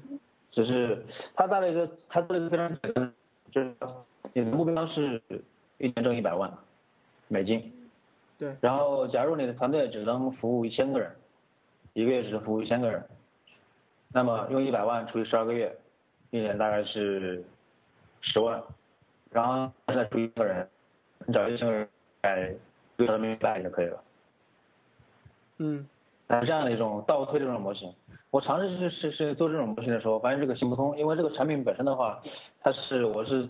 在做这个产品的时候是想这种让百分之八十以上的用户都能够免费的使用，并且用的很好，这种不是因为他用的不爽，让这个百分之八十用户用的很难受，什么加广告、塞广告，让你不得不去付费去广告，才这种。在我技术里面现在不会有广告，以后有的可能性很小。所以这样做的话，做完这个这样做的时候的话，它这种付费模型就不太不太适合。然后我再反过来想的这种方式，就是，呃，针对于小 C 和这种个人用户，我给你提供增值服务。我们现在对于这个免费用户的话，是最多的单秒最多只有五千条，般的个人用户来说是足够了。他做一个小型的调查呀，或者这种问卷之类的，是没完全没有问题的。然后呢，我们就把这个专业版的这种档次一下子提升了十倍，单秒能到了五千条数据，并且你可以上传附件，还可以定义的这个页面图片，这样的话一个非常自定义式的这种表单就出来了。然后这是我们的这个专业版的这个这个情况，然后到了这个企业版之后，嗯、企业版的这个目标用户就是那些呃希望更多的展示自己的个性，并且能够在网上做生意的这些这这些用户。那么他们呢，就是得到的好处就是可以使用商品字段，这意味着可以直接去去去在网上做生意了，还可以去掉金数据的 logo，然后还有其他的这种服务，然后这样的话，它就可以他们用起来就就就更加的更加的至少方便了，并且单表数据的话能达到两万条，然后这些方便了很多这种社社调公司啊、调查调研公司啊，他们的他们的这种使用，所以我们在定价的时候实际上是根据用户群来区分的。对于这个小型的企业用户，那么小型的团体、工作室和个人，这是一个一类一类用户。然后还有一类就是那些希望去掉金数据的这个 logo，以及在网上做生意的这些人。嗯，这个你是去调研过，还是主要是基于你自己的假设？你说这两两两类用户吗？对，就是你这个分对分类。这是我们之前的假设，现在看起来，呃，有点不太成立。OK，就然后你怎么去判断，就是你这个定价是合适的？呃，我们会看吧，会看。比如说，在这之前呢，我们定价之前呢，我会明确的告诉用户哪个是试行价，然后我们看，实际上我们是试探性的方式去看这个看这个东西，不是说一下把它拍死。然后我们在这个专业版定价四十九之前，很长一段时间都是一个月只二十块钱。嗯然后企业版到现在为止还是一百块钱，都是试都是这个属于试行价。然后我们对于这种早期用户呢，我们就就就说，你只要选择这个试用一下，未来一年都是都是这样的一个一个一个呃一个优惠价。嗯然后通过这种方式，我们去看这个用户他付哪种方式他的意愿会比较强。然后我们等我们把这个二十块钱这个升到四十九之后，我们就发现明显发现买一百的人多了。嗯然后就说明以前这个二十块钱定价是合适的，而这一百这个价钱定价是低是偏低的，所以我们下一步的话，很有可能是对这个一百进行这个提价，然后呢，可能在这个专业一百和四十九之间，或者在下面再加一个加一个稍微低或者稍微中一点这个这个这个这个套餐，嗯对，这个反正都是在属于在尝试和摸索的这种过程中。目前来说，这个定价是多少，说不准。我们的这些有一些基本的原则：第一，不能比竞争对手贵；第二，呃，这个像这些常用的这种功能，要能够满足百分之八十以上的这个用户。嗯，还有第三吗？没有，OK，就是反正因为我觉得价格这个真的是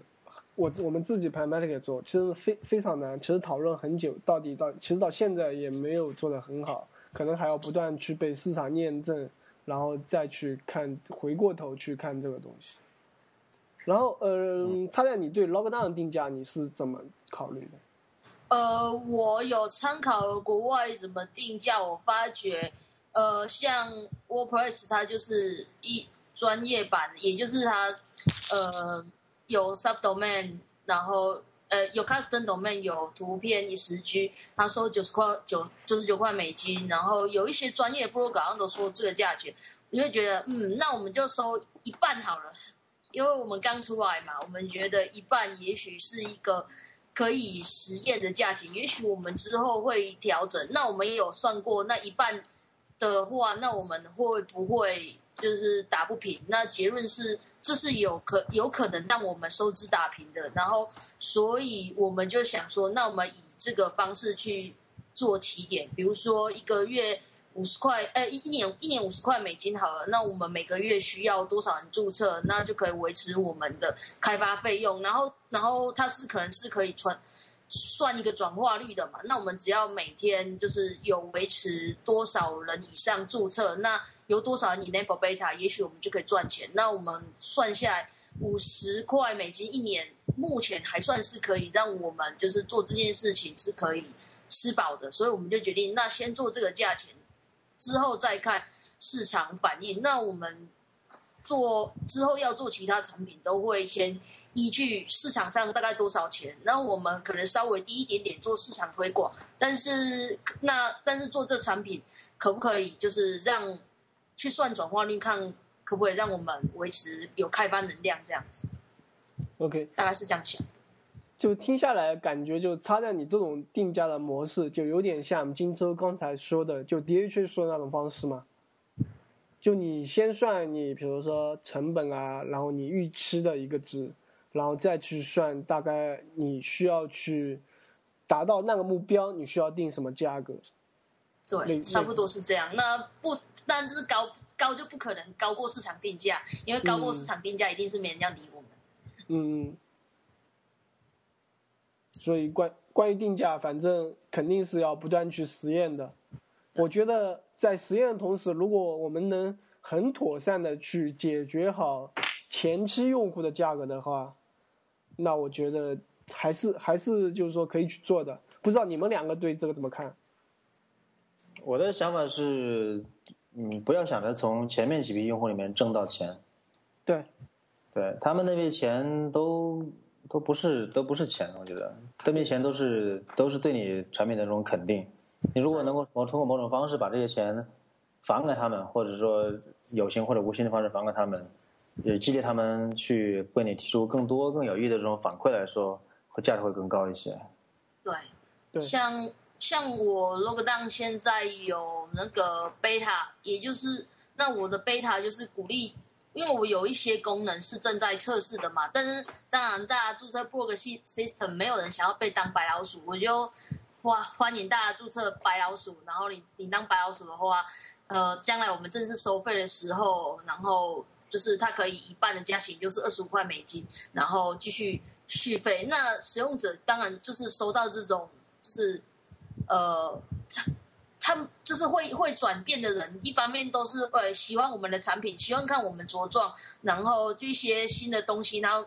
呃很热爱我们的那个早期用户，所以就是我们就一开始就定了一个中间的 plan，让大家都可就是去吸引早期用户跟我们 engage 这样子。我相信他们会是非常好的就是推广者这样子，跟我们的就是可以跟我们呃激发我们更多创意的人这样子，我们会希让这种让让利，然后去做出做这种这件事情这样子。酷。就刚才已经又说到了一对对对个很好的，确实事情我们这边，啊，你说，我说我们这边也是采取类似的这个策略，殊途同归啊。我们在早期这个付费的时候，就是当时跟大家承诺了，而且我们在写代码的过程中也是把这都考虑进去的。如果说到现在为止，这个专业版优惠期没有了，但是如果在七月一号之前，你在为专业版付过费的话，从他付费那一刻开始，到二零一四年的七月一号，未来一年之内，你任何时候购买专业版都是半都是都是二十块钱，都是四折优惠。嗯。然后企业版的话也是一样的，我们企业版现在优惠到到十九月底，如果是在这个之前去付费的话，到二零一四年的九月底之前都是一样优惠价。这样，就是说，就是说，这个消费者以他的诚意来证明他对这个产品的喜爱，然后作为这个呃产品的拥有者，也需要对这个消费者做相应的这种回报嘛。嗯，哎，你你你只是给了说二零一四年，我的想法是我要给 lifetime，Lifetime 太多了，太多了，他真的。对。没有，只要就是说我的意思，只要我这继续把这个产品做下去的话，那我非常愿意说，因为你们做了 early adapter 嘛，我愿意我继续以这个价格给你给你这给你继续提供服务。我最近看那个 Co Climate 他们那个 Brian，那个 Brian 他定价他蛮贼的，诶一开始他应该也是一百，呃，就以大概你可以用二十几块美金，然后就有呃三三个 project，然后 unlimited 这样子，然后他也是吸引早期用户，他现在就是抬高价到非常高，然后但是当然是好像转化率没有那么很高，他就是又又记了。寄了一波新一波的那个行销 plan，也就是说，哎，如果你转换到什么 plan，我愿意给你什么 discount 这样之类的，然后就就是，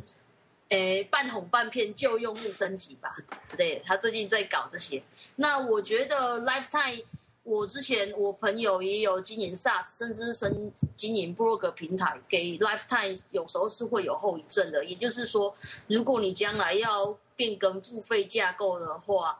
呃，比如说，呃，你这现在是呃一个一个月二十块钱嘛，以后你要涨到一个月五十块，你要做 lifetime 的这样的保证，那你的 billing model 到最后会变得很复杂很难写，所以通常会想说是给第一年或第二年的 discount，或者然后接下来再以其他的呃方式，然后说服用户 upgrade 这样之类的，不然扣很难写。嗯对又是继 续半哄半骗。对对对对。对对对 对，OK，可以，我来听取一下。然后就刚才因为又提到一个非常有意思的事情，就是 early adapter。然后我想了解一下，就你们怎么去获取你们的早期天使用户？我我的早期用户就很简单，我 blog 的 user 啊，我就会说，嗯，我最近做了一个好玩的东西，你要不要看看？那事实上，我这个 logo 但我一开始是没有贴我的 blog，我因为我们是 Hackathon 的项目，隔天一天，我我的玩具都会先贴我的 Facebook，让我朋友看看，然后他们觉得如果很棒的话，然后他们就继续用。然后我我就会我就会写一个 blog 说我做了这样的产品，如果根本没鸟我的话，我就不贴我的 blog。那 logo 但是呃，我目前做这么多产品以来，就是随便贴一贴，呃，在很烂的时段贴，大家就进来很兴奋的。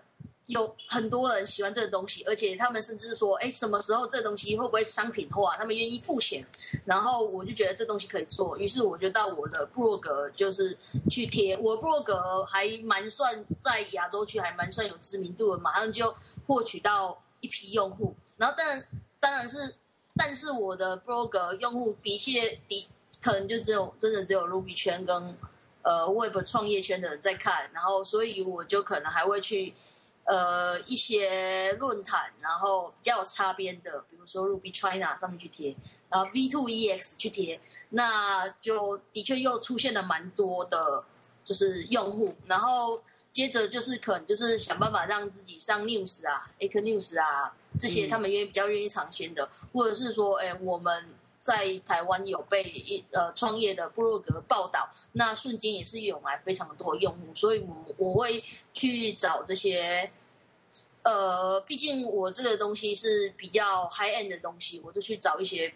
呃比较愿意尝试新东西的管道去推广这样子。嗯，那就是说，你如何从这批用户里面发现你真正的用户呢？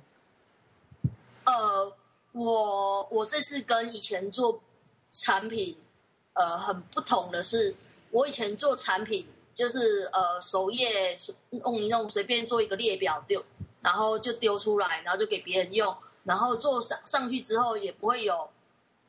呃，也没有什么 bug report 的管道，大家就是 Facebook 密我啊，或者是说 mail 密我，我这是很主动的，呃，我寄了 greeting 的 mail，那很多。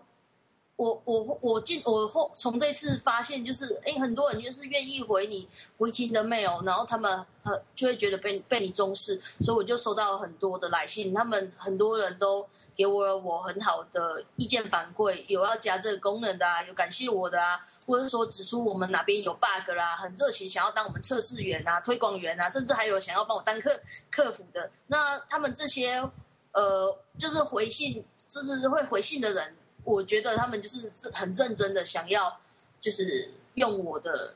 东西这样子。那我就发我我就认为他们应该是我就是很真正的他的用户这样子。酷。然后京东，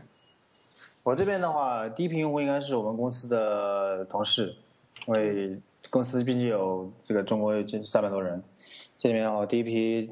我先往内部发了一下。然后去年在这个 RubyCon RubyCon RubyCon 上讲的时候，那时候产品其实没做出来，所以只是把这个这个名域名放上去了。当时是做的很糙的一个一个产品。第一批用户应该是公司内部的，然后公司内部在用的过程中的话，他们就内部人内部的用户提了一些这种跟产品相关的一些东西，后来发现不太对劲，然后做了一定程度之后，去了去了 V2X 上发了一个发了一个链接。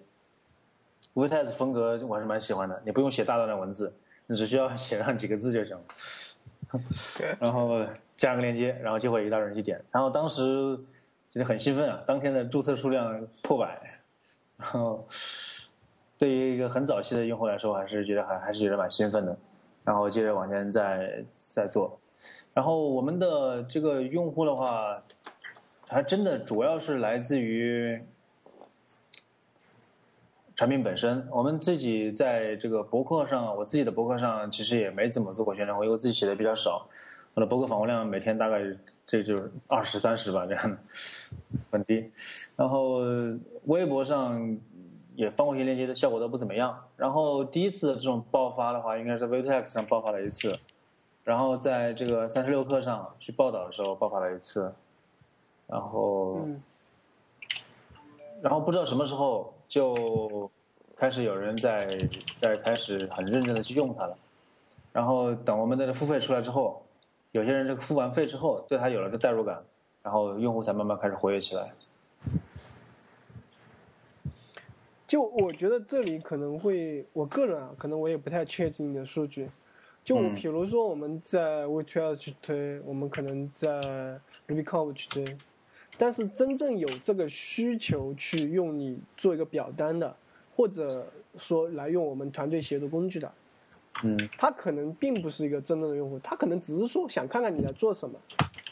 嗯，然后你怎么去发现，就是说真正的那批用户在哪里？呃，发现不了。我们做了一些数据分析，我们很很尴尬的发现，来来来注册的用户的话，在系统里面用户大部分都走了，然后而且而且是走的很坚决，再也没有回来这种。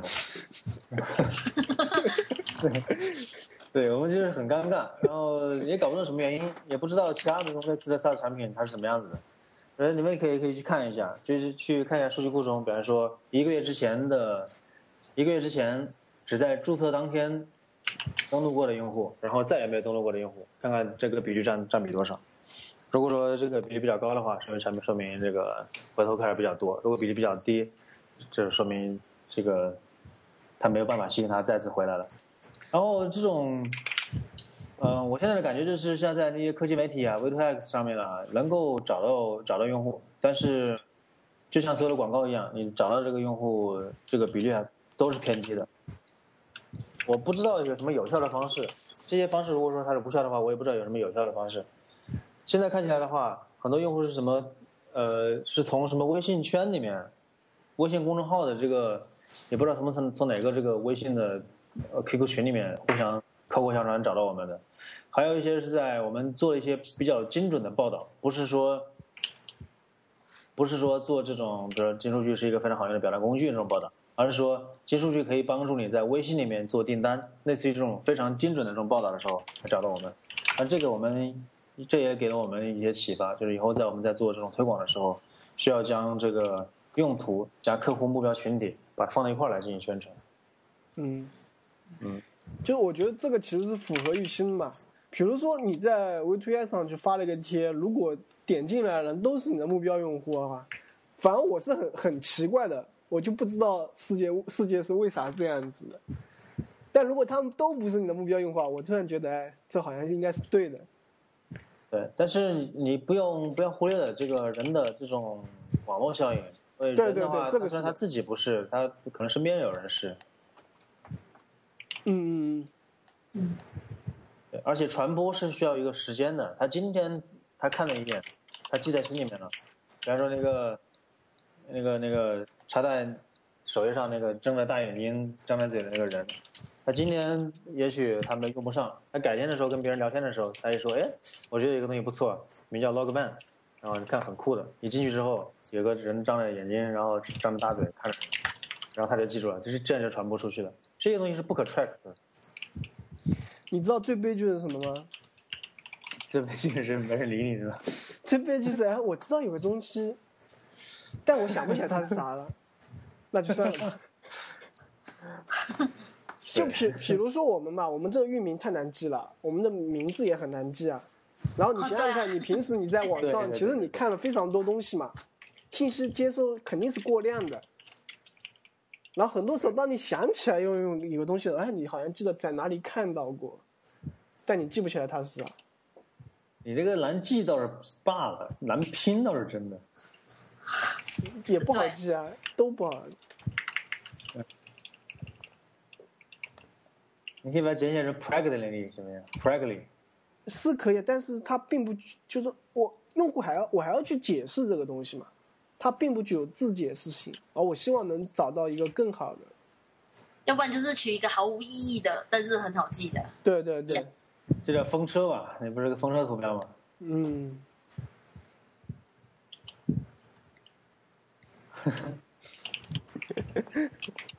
OK，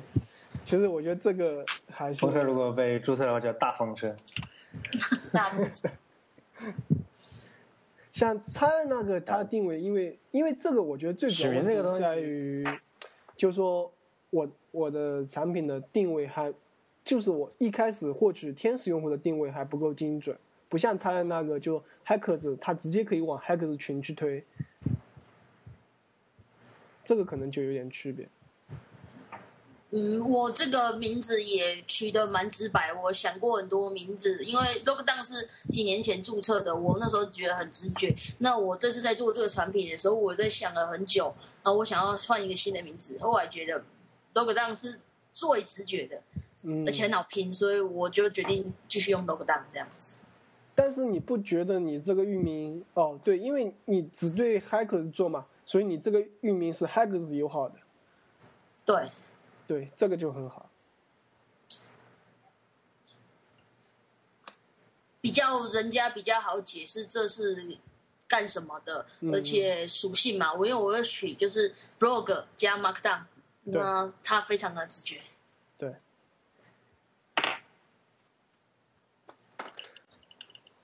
OK，嗯，今天我估计也差不多了，我们就进入最后的 Picks 环节。OK，OK，就嘉宾先来吧。超超先来吧，你有有想法吗？呃，我推荐呃一个这个字我不知道怎么拼，但是 pick 也会出来。这是一个呃软体开发者他的电子报，然后我是在从呃 MicroConf 这一个呃 business 的 conference 看到这个人的。那他底他之前做了一系列赚钱的网站，然后所以他开了一个电子报，也叫 Entrepreneur。怎么做生意，然后他的这一次他这一个连接，他是他的电子报注册页面，你只要注册他的电子报，他就给你一个 training 的 video。我觉得这 training 的 video 非对想做产品的人非常有帮助。对，呃，很很多人做产品的时候，他不知道他要帮他的产品包装，包括就是做呃 landing page、写 copy 文案、做 tower、呃写 engage in engage mail。那这件事情，其实在他们做专职业做产品的人是很非常。呃，就是 SOP 的一件事情，但是刚开始做 SaaS 的人并不知道。但是等你知道这个技巧的时候，你会发现这些技巧呃，很就是威力无穷的，而且很多人不知道这个东西其实一是一个标准的 process 的。那我觉得，如果有志于想要做 SaaS 的人，可以看这个网址，看这个 video，一定会有很好的收获。这样子，OK，这书名叫什么？呃，这个我也不会拼，他好像是一个欧洲的人，所以他名字是一不会拼。而且就是说，当你去 subscribe 它以后，它会经常发一些好的文章给你，然后会让你去做学习。OK，对，说起 MakeConf，他让你知道十月应该是五号吧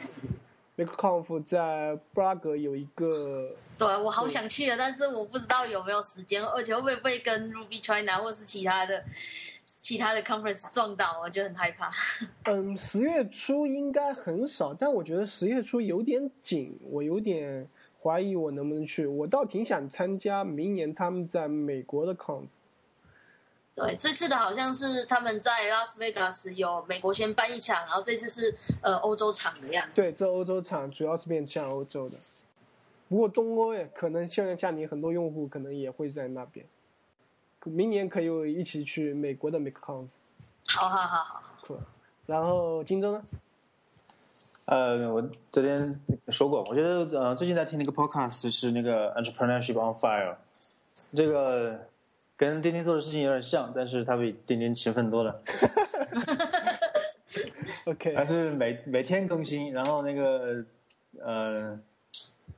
那个那个他们的那个主持人叫叫 John Dumas，他们就是利用这个叫 Entrepreneurship on Fire 这个 podcast，他每天去采访一个目前为止创业做创业做的做的比较成功的，有男性有女性，有年轻的，有年纪比较长的，有一些非常出名的，像这个 Tim Ferriss 这些比较出名的，